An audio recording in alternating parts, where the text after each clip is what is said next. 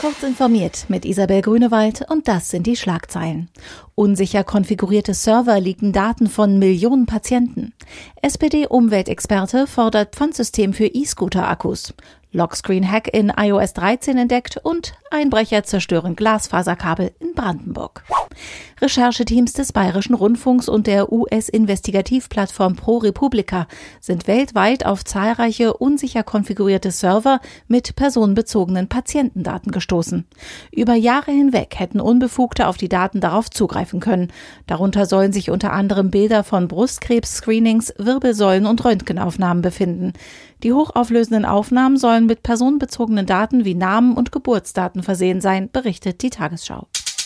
Angesichts von Batteriebränden in Recyclinganlagen warnt die SPD im Bundestag vor Schäden durch Akkus von Elektro-Tretrollern. Mit den E-Scootern werde im Verleihsystem nicht gerade vorsichtig umgegangen, sagte der Vizevorsitzende des Umweltausschusses Michael Tews der DPA. Die Lösung könne ein verbraucherfreundliches, unbürokratisches Pfandsystem sein. Es helfe bei der richtigen Entsorgung, verhindere Brandrisiken und ermögliche das Recycling, so Tews. Mit einem Trick lässt sich die PIN-Sperre auch in Apples nächstem Mobilbetriebssystem iOS 13 umgehen. Dann erhält man Zugriff auf Kontakte. Die Lücke lässt sich allerdings nur ausnutzen, wenn die Funktion mittels Textnachricht antworten aktiv ist, mit der man auf eingegangene Telefonate per SMS oder iMessage reagieren kann. Dies ist bei iPhones standardmäßig der Fall. Kriminelle haben Bewohnern im Nordwesten Brandenburgs einen Tag ohne Telefon und Internet beschert.